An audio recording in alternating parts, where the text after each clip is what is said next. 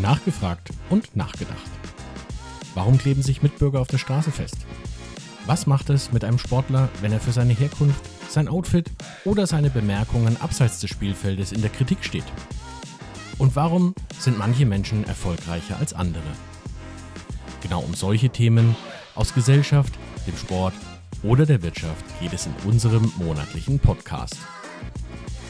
Wer beginnt, erst den anderen zu verstehen, bevor er selbst verstanden wird, der macht einen sogenannten Perspektivwechsel. Dabei hilft uns mein Bruder Johannes, Sportwissenschaftler, Mentaltrainer und Coach. Er gibt uns den Blick auf die Geschehnisse aus mentaler Sicht.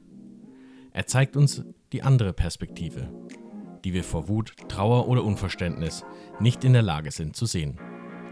Denn was wir von Aktivisten, Sportlern und erfolgreichen Unternehmern oder Politikern lernen können, lässt sich oftmals auch in unserem Alltag umsetzen.